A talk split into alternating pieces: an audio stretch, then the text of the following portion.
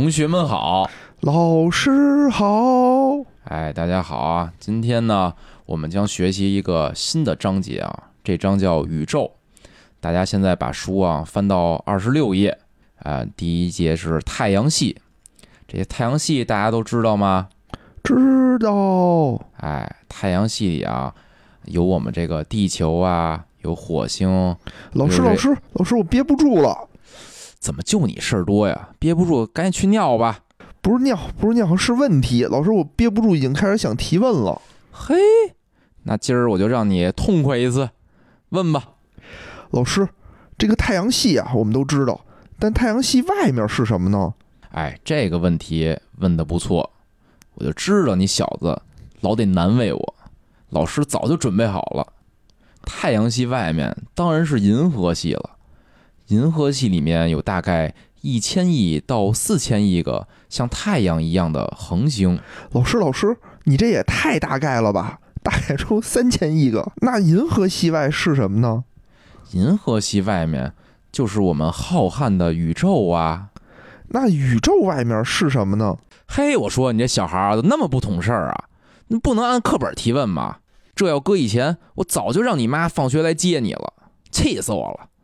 但今天不一样啊！最近啊，老师在校外结交了一个大哥，这个大哥路子野，他有一个宇宙电台，哎，没准啊，能帮你把这个问题回答了。老师，那什么是宇宙电台啊？宇宙电台是面向全人类的外太空电台。宇宙电台聆听每一个微而足道的发声，收集声音。搭载天仪卫星发向宇宙，只要在喜马拉雅平台搜索“宇宙电台”，进入活动页面，在他们设计的五个主题中任选一个主题留言，就有机会把你的声音发上太空了。老师，我也想上太空啊！你还有问题吗？我一起帮你转告这个大哥。我有一个问题，就是我们提的问题，外星人能听懂吗？哎，你这个问题啊，问的非常有哲理。哎，老师帮你去问问，就是地球文明提出的问题，通过什么方式才能让外星人听得懂呢？最后呢，欢迎搜索并收听宇宙电台，让我们一起来探寻宇宙的奥秘。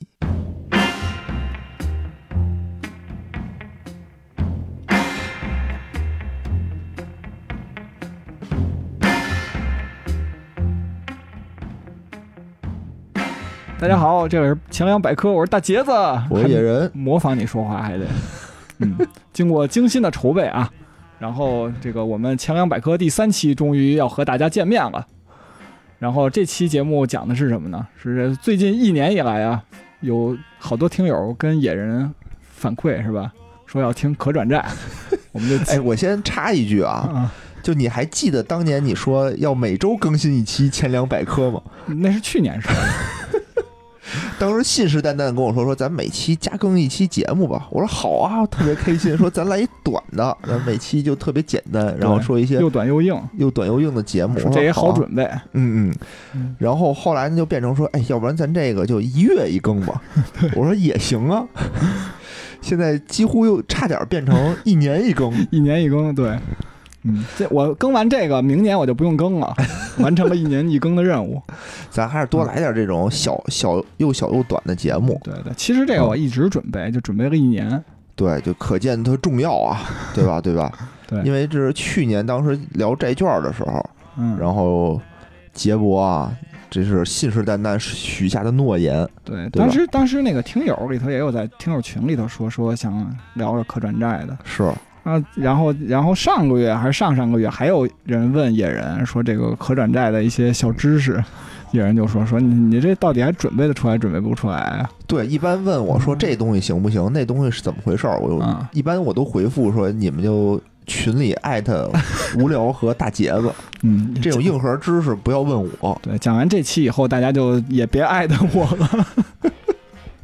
反复收听，对吧？对对对。然后有什么不懂的就问问大杰子，硬硬核之王。哎，就是大家给你问问题问的最多的一般都是什么问题啊？就是关于可转债这块儿吧，肯定都是问是不是赚钱，是不是稳赚？而且是嗯，稳赚。一般大家可能脑子里都觉得债券这种东西是不是就是稳赚不赔的？哎，对，其其实这个我还搂了一组数据啊，这是五月八号的时候从那个吉思路的那个网站上查的数据。嚯，这是热乎的数据。对，就是五月八号的时候收盘的时候吧，市场上一共有可转债三百六十个，嗯，其中收盘价不足一百元的有六十六个。那这就是赔了的意思，是吧？对对对，因为大家都知道嘛，可转债发行价都是统一的，就单张单价是每张一百块钱，然后等于有百分之十八点三的可转债是处于破发状态的。那也不少呢，感觉。对而且一般要我买，我感觉可能这些我都能买着。啊，哦，那如果我只是打新的，就是这也是一听友的问题，就是嗯我打新这种可转债是不是能好一点？其实打新的可转债也有个数据啊，就是如果只打新，就空户头打新的，就是二零一九年的时候，那个全年如果你都是顶格申购，然后平均是能赚五千五百块钱，然后每个账户啊，哦哦，然后那个二零二零年是不到两千八百块钱，有，收益率极限下降。呃，对对对。然后其实就打新上市就卖，就是在论坛里头有一个说法叫加个鸡腿儿什么意思呢？啊，因为那个可转债一一签儿就是十张，每张一百元嘛，然后就是哦一千块钱，一般盈利就是几十块钱，对吧？哦几十块钱也就买个买个就中午中午饭吃个鸡腿儿，对，因为早晨给卖了。中午就不能多买几张吗？呃，这个可以，其实这个东西就涉及到，就是有几个策略中，嗯因为这个申购都是按签儿嘛，你一次申购顶格申购一万张，对吧？那你嗯那号儿最后你中多少就只能买多少，哦一般都是一千。你要能中的更多，说明这个债可能大部分可能都是破发 都是没人买的。你要买了的话，一般不是加个鸡腿，至少得赔个鸡腿。就跟那会儿说打新股，就是打一顿必中，然后突然间我一同事就是嗯，庞大股份，我记得特清楚，说哟牛逼，我中签了，结果上第一天破发百分之二十，对，所以说这个鸡腿儿就是也不是稳吃的。我、哦其实我可以自曝一下，就是我第一次中签可转债是二零一八年二月的时候嗯啊，然后我当时中签的叫江阴转债，发行的主体是江阴农村商业银行哦哦，啊，然后它上市那天情人节嘛，当天开盘就是直接破发破破发了，就九十八块九毛九。这是给自己送了一朵玫瑰，对，然后就是等再回到一百元的时候，已经是半年以后的事儿了。天哪！啊，而且这半年期间最低跌到过九十二块多。啊，哇你想想，就是半年，就是就算我拿半年，然后半年以后，你说我挣四块钱是一种什么心情？不赔就没赔，对对对，就还行。啊，反正说到赔钱，我感觉我经验就是比别人都丰富，因为除了我自己就能找一些赔钱的项目，就是野人一般找的赔钱项目都不忘了带上我。比如我们这次剧本店，对吧？对必须带上好兄弟大杰子对，一块儿赔钱。啊，野野人女友还问说，那个大杰子怎么这么痛快就把钱打给你了？野人当时怎么答的来着？我怎么答的呀？说因为他赔过的钱不止这点儿。对，大家都其实大家都特别的那个叮嘱我嘛，说这个都不是你的钱，你得嗯一定得仔细一点儿，得精打细算，得那个好好记账，别到时候嗯闹矛盾。就我从来不在乎，每次花钱就我就我就一言不发，花就花吧，早就早把这个钱赔光了吧，我就感觉就踏实了，就可以就去进行下一个赔钱的项目了，你知道这他吧？妈什么心态？咱们这必赚啊！告诉你必赚必赚。也是每次都这么说，那这个咱们接着说回可转债啊，啊就那其实一下就回答了听友的有两个问题，对吧？啊对就是不是很靠谱，就也就不是必赚。反正就是你如果、应该这么说吧，就是如果你是逢可转债必打新的话，就肯定不是必赚。哦，但是呢，不能说百分之百赚，对吧？对对，但但是它但是你可以大不大概率还是赚。对，你可以有一个策略啊，就是因为嗯可转债其实跟股票是类似的，嗯它首先打新赚钱的概率很大。另外一个呢，就是在申购之可转债之前，你可以判断一下这个可转债的质地，就质地好的你申购，质地差你就别申购，这样的话就可以提高你的胜率。不是这这个就有点难度了啊！嗯，就我怎么才能区分这个可转债它是好的还是质地如何呢？对对，这个其实是一个很硬核的知识。我操，这比较硬。对，然后判断一个可转债质地的最佳方法就是直接抄别人的作业。抄谁的呀？就是你你在那个一些那些古巴里头，啊，就比如说像雪球之类的这种，你就看有好多大 V 就直接给你做好了功课了，就说这个可转债治理怎么样，那个怎么样。他说这个好，你就把这个鼠标拉到这个页的最下方，他说这个好就行了，啊、中间分析也不用。对对，你就不用，你要没有兴趣的话，你就不用看；你要有兴趣，可以看一看，因为人家分析的很全的，你就直接看。哦你要懒，你就直接看他预测的开盘价是多少，哦然后你也不用守着一个看，因为反正有那么三五个大 V，你就都看一看。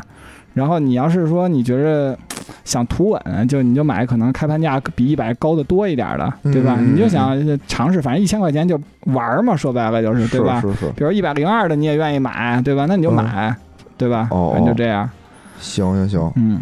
然后呢？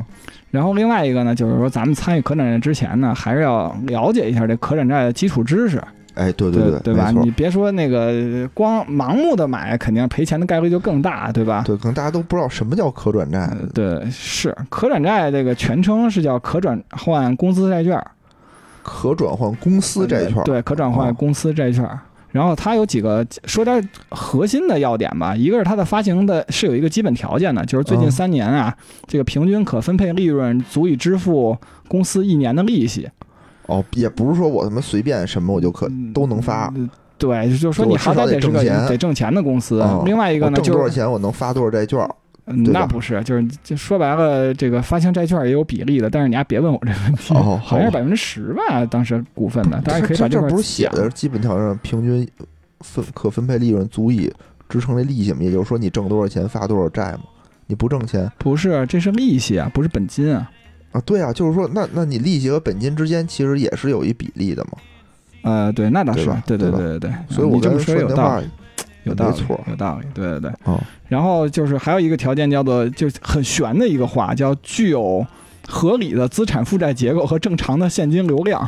我操，这怎么算合理啊？怎么算正常呢？这啊听着就就嗯不是就就好像说那个嗯，放盐少许一样，没有什么特别硬性的规规定是吗？其其实是有人这个，但是都没说明白。合理的资产负债结构其实是就对企业有一个就是负债率的指标的嗯，啊，然后具体是多少我也不知道，但是肯定不能资不抵债啊。哦，这肯定，这肯定对对对，然后你说什么叫正常的现金流量呢？就是说，它企业不经营活动嘛，你产生的现金流肯定是正的，对吧？哦，比如钱粮胡同上市了，是吧？嗯经过野人三年的商海拼搏，以我对他的了解，一般都会变成星 ST 钱粮。然后这时候你就肯定不让你发可转债，因为你就资不抵债啊，盈利不行啊什么的，对吧？哦哦哦然后通过这些限制条件，就可以保护这个投资者。哦对，它毕竟是一债券嘛，对对对债券的意思就是借钱给他，他要是盈利好，我才能借钱给他。明显这个公司就是一个赔钱买卖，对都赔好几年了，你说。你说发行非让他再贷款、再借债，这个确实风险比较高。对对对，所以这这就是可转债，就是说它安全的点在于哪儿？就是说嗯在于它它就是具有债性、股性，还有可转可转换性。哦，就这块儿呢，具体是什么？可以听我们之前关于那个债券那期节目，吧？对吧就大致大致说了一下，就是它这个债券呢是可以和这个股票嗯，进行转换的。对对，但是它这安全性其实也是相对而言，我个人认为、啊，对，就是说它有监管监督你，嗯不不能让你乱发，对吧？对对对，感谢监管啊，感谢监管机构，嗯哎，为了保护我们这个投资者，劳心劳神。嗯。嗯，然后呢，从规则上来说，这个投资者可以选择这个债券持有到期，然后获取获取固定的利息，然后嗯，这就等于属于是它债券的属性，对吧？是，但是这个债券属性就是不值，一般都不这么玩儿，因为这个固定的利息特别低，嗯，嗯年化就百分之一左右啊，这么低呀？啊。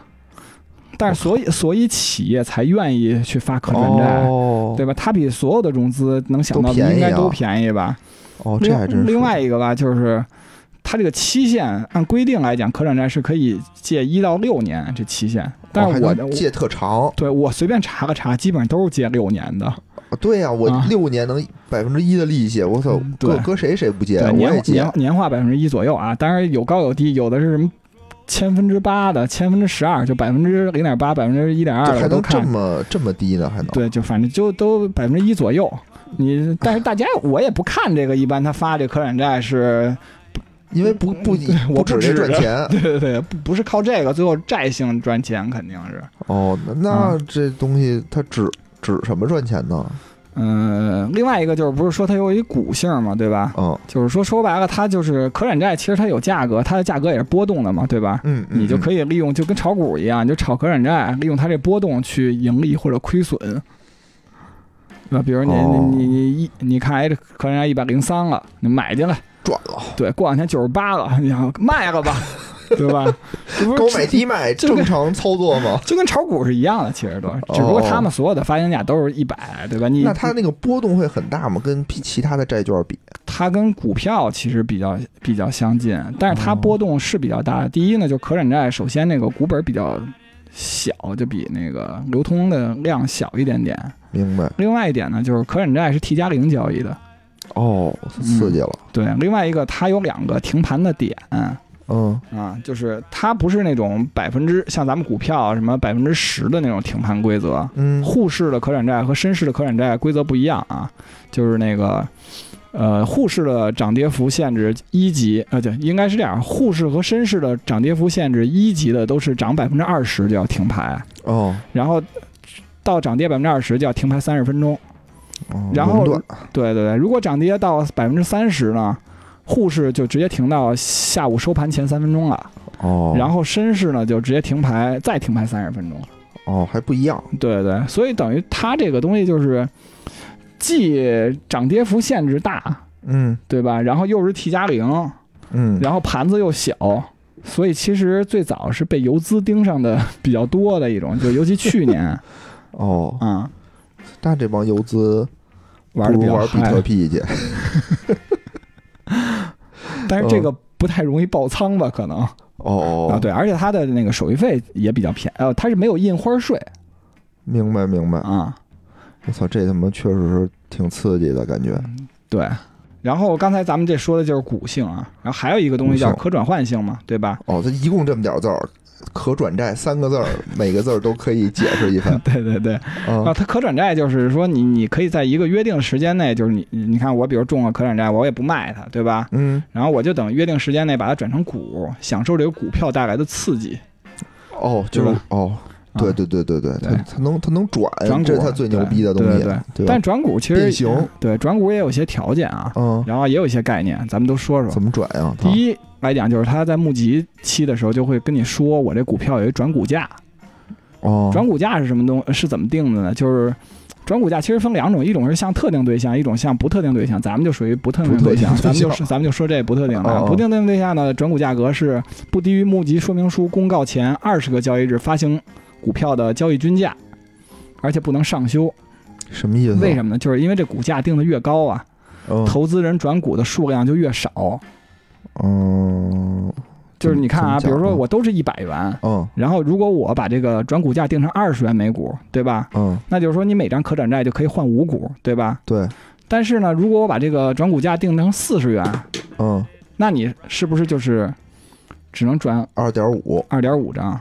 对等于我把股价稍微定高一点呢，我你能能你能转股的股份就少，对吧哎，？这股份我是和谁换啊？就我得有一个卖卖股的人，我才能跟他换。其实这是个稀释，就是发行主体是这家公司，嗯，你到时候转股就直接转成这个公司的股票了，因为你是拿钱买了这个股票，等于按约定的价格去转成的这个股票。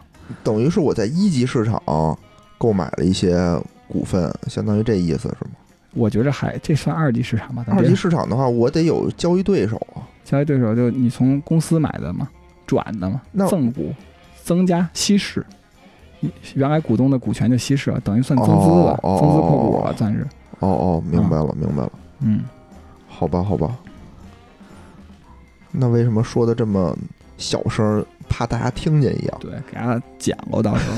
别介，嗯这不是挺好的概念吗？对，嗯，然后如果是嗯，如果这么说吧，那也就是说嗯我，但其实我换购的价格其实是一样的，是定的，是定的定的，对，就是你募集期就定了。但是哦这时候呢，它股票是有波动的，对吧？对，你比如我最开始定可转债的这个转股价是二十元每股，对吧？嗯，然后如果这时候股价涨到四十元了呢，嗯，对？吧？那你这可转债当时定的转股价是二十元，那是不是我我再换？如果我这时候还换五股，因为你按二十元换，赚了，对啊，你我等于其实它内在价值是什么呢？对吧？嗯它不就等于相当于这个能换二百五十，是二百五吧？不是，能能就相当于二百元了嘛，对吧？对对对对等，等价的股票，嗯对吧？这个东西西叫什么叫可转债内在价值？就是说它转成股票以后，它实际值多少钱，哦明白，就跟股价是绑定的。明白，就跟他那个嗯票票面的价值就没什么关系了，相当于对对对，但是票面价值实际上是会跟那个有一个绑定关系的。会反映那对，因为你股价上涨，它这个可转债价格也一般也会上涨。哦，对要不然我就嗯直接买可转债，我不就百分之百稳赚嘛？对对，因为还有一个规定啊，叫自发行之日起六个月内是不可以转股的哦，啊，就就是你你长只能线长线持有，对对。然后呢，这个里头有一个可转债的风险指标叫转股溢价率嗯嗯啊，然后咱们还是以这个转股价为百分之二，嗯，以二十元为例啊，然后涨到四十块钱的时候，嗯然后这时候可转债的价格，比如说啊，它这时候内在价值是二百，对吧？嗯然后它的单，比如这个可转债价格有可能一般来讲可能会涨到三百块钱，比如说，啊，那这时候怎么算？你肯定不转股，对吧？要你的话，对哦，因为我可转债三百块钱嘛，哦我对，就把呃，把把我我这债卖了多好，我这呃对我把债卖了多好，这股只值二百，嗯然后这里头就拿这个可转债这个除这个内在价值，等于它这个有一个溢价，它溢价是多少？百分之五十，对吧？就嗯三百减二百除二百，对，那溢价率这个百分之二这个有什么用呢？这这个这就是体现，就是说你可转债比那个它实际内在价值高，嗯这不就是一个风险指标吗？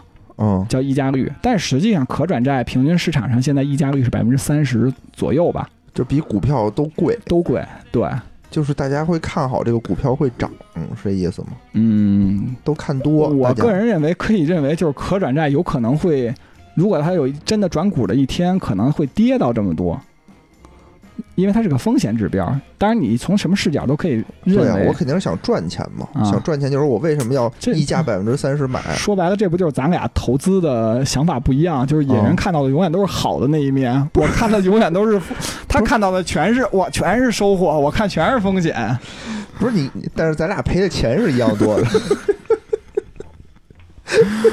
对吧？好好一个风险指标，我是看到的，他如果有一天转股了，他不就赔了吗？他就会赔啊。对我看到是这个，你是说有那如果说这个可转债是你认为这股票会往可转债的价格上靠？我我的是这么想的，嗯我是说为什么大家愿意多掏这百分之三十的溢价率，是因为嗯大家觉得这个股票肯定是能涨到和这个呃可转债一样的价格的时候，它才会有多的这个溢价率嘛。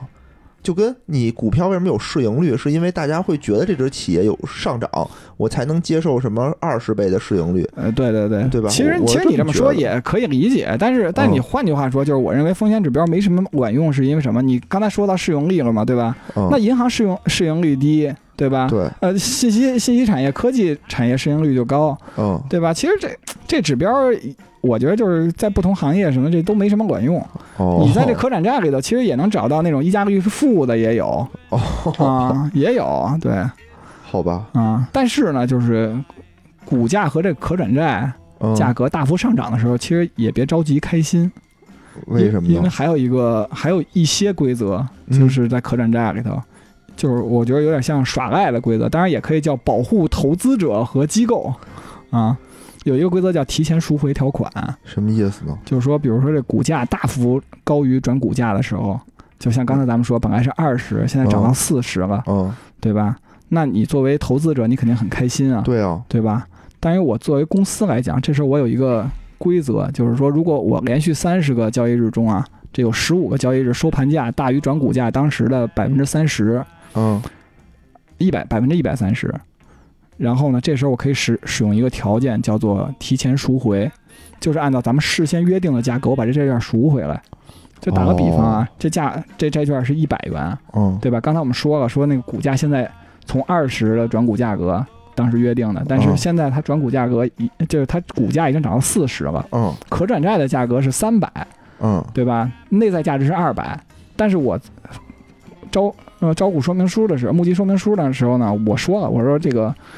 我就现在就按照本金还给你，然后我把利息这一年的利息我也给你，我就要嗯强制赎回，我是有这个权权利的。哦，等于你本来值三百，现在你只能得到一百零一。我靠，真孙子，对，但是但是为了，为了保护大家啊，就是呃监管也有要求，就是必须得连续发三次通知才能去干这件事儿。那发呗，通知又不值钱，一般就是我当天发通知，然后第啊二天这股价就这个可转债就会迎来大跌。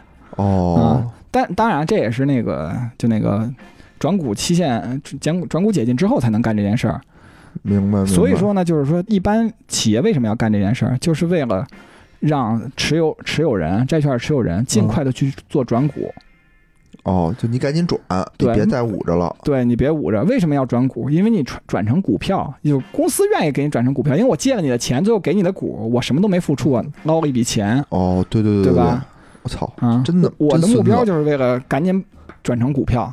哎，那嗯这个如果这个股价跌了呢，有没有这种赎回的？你问的特别好，就是股价跌了，有一个叫保护投资者的叫回售条款，嗯，就是如果连续三十个交易日里头，如果股价低于了转股价的百分之七十我操，这他妈不对等，那边涨了百分之三十，这边跌百分之七十，，这边是跌百分之三十，就是相当于百分之七十，哦哦，都是上下都是百分之三哦，十。明白明白，对，然后这时候呢，你可以选择就是，哎，你就说就就我就卖给你，我就嗯。债券，你把钱还给我就完了哦啊。，但是呢，也并不那么容易，嗯，还有一招，就是第三个耍赖条款叫下修转股价，什么意思？就是我靠，一看我这可我这股价原来本来是二十嘛，对吧？嗯最近怎么跌到十四了？马上就要达到，就被这投资者到时候说就回售条款了。哦，我可以选择下调转股价。我原来说转股价是二十，我可以嗯下调，比如下调成十五，哎，就不够百分之七十了。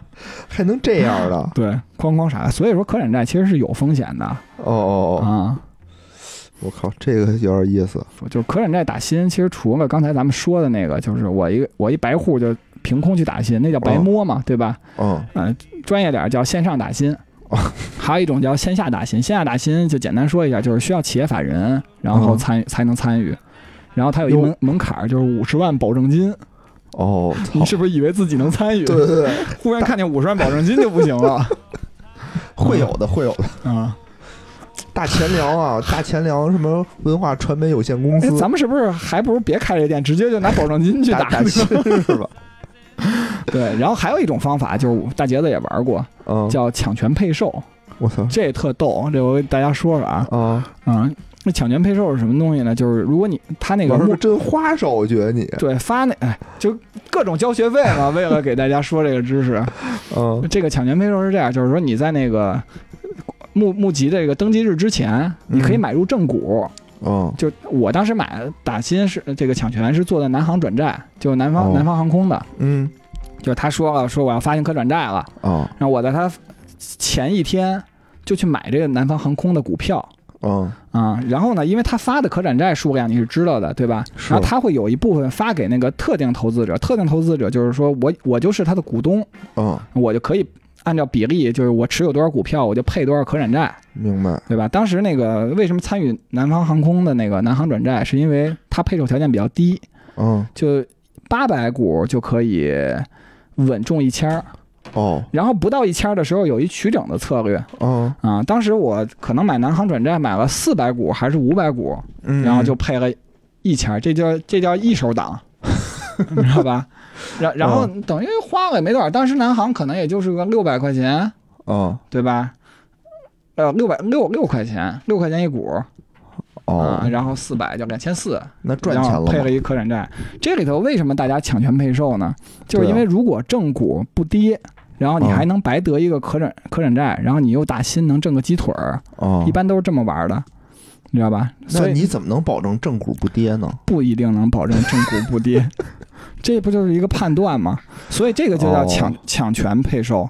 但是呢，这还有一种新玩法叫强抢权，什么意思？我操！就是你看啊，你你去搞你去搞抢权配售的时候，你不啊就得先买正股吗？对啊，大家既然去买正股的人多了，它股价不就上涨了吗？哦，还有人就是你在你买之前，他先买，就是我预判你的预判，对我预判你要抢权了，我就先把这强抢了，然后我把这正股卖给你，哦哦，我也不要这个配售的可转债哦。啊，等于就是我预预感到你要是你要去买股价上涨，我直接倒给你，我抢抢权就割割抢权人的韭菜，抢全我操，人是那咱就强抢抢权配售不是？那你预估不了，因为他好多人好多公司就是说我要发可转债，嗯。但就一直不发 啊，或者比如市场不好的时候，他就一直不发，哦这种情况很多，你你你很难判断他是不是快要发可转债了，就是三阶可导这件事儿不太可能成立，三体不能成立，对吧嗯？对，二体还行。嗯，然然后呢，最后我还跟大家很不情愿的给大家推荐一个帖子，就是想了解可转债基础知识啊。今天我们别再问大杰子了。嗯对，就是这个帖子叫做“三分钟搞转